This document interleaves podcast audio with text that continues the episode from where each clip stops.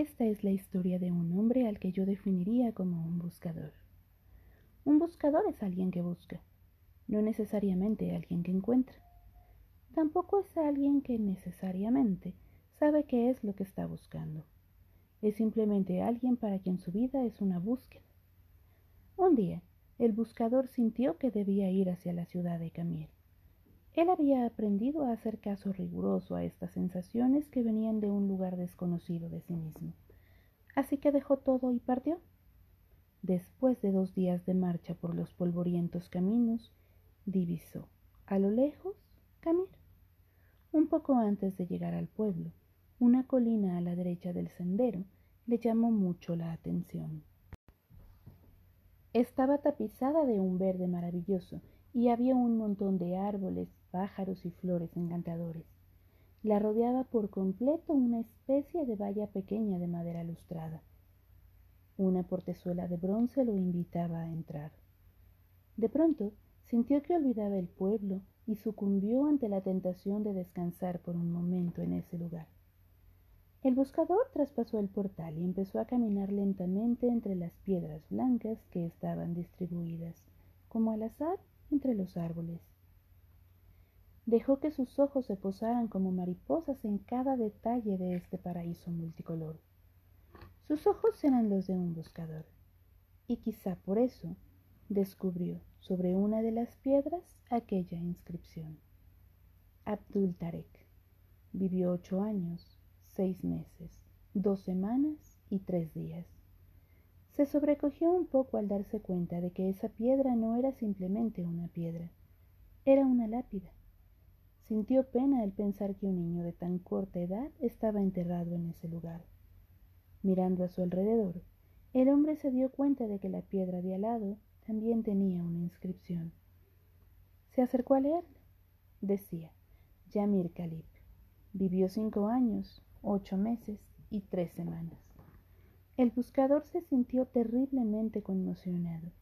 Este hermoso lugar era un cementerio y cada piedra una tumba. Una por una empezó a leer las lápidas. Todas tenían inscripciones similares. Un nombre y el tiempo exacto de vida del muerto. Pero lo que lo conectó con el espanto fue comprobar que el que más tiempo había vivido sobrepasaba apenas los once años. Embargado por un dolor terrible, se sentó y se puso a llorar.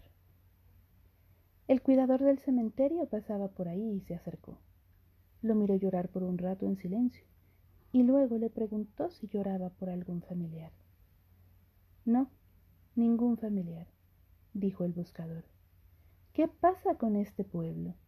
¿Qué cosa tan terrible hay en esta ciudad? ¿Por qué hay tantos niños muertos enterrados en este lugar? ¿Cuál es la horrible maldición que pesa sobre esta gente que los ha obligado a construir un cementerio de niños? El anciano se sonrió y dijo, Puede usted serenarse, no hay tal maldición. Lo que pasa es que aquí tenemos una vieja costumbre. Le contaré. Cuando un joven cumple 15 años, sus padres le regalan una libreta, como esta que tengo aquí, colgando del cuello. Y es tradición entre nosotros que a partir de ahí, cada vez que uno disfruta intensamente de algo, abre la libreta y anota en ella. A la izquierda, qué fue lo disfrutado. A la derecha, cuánto tiempo duró el gozo. Conoció a su novia y se enamoró de ella. ¿Cuánto tiempo duró esa pasión enorme y el placer de conocerla? ¿Una semana? ¿Dos? ¿Tres semanas y media? Y después, la emoción del primer beso, el placer maravilloso del primer beso. ¿Cuánto duró? ¿El minuto y medio del beso? ¿Dos días? ¿Una semana? ¿Y el embarazo o el nacimiento del primer hijo? ¿Y el casamiento de los amigos? ¿Y el viaje más deseado? ¿Y el encuentro con el hermano que vuelve de un país lejano? ¿Cuánto tiempo duró el disfrute de estas situaciones? Horas, días. Así vamos anotando en la libreta cada momento que disfrutamos, cada momento.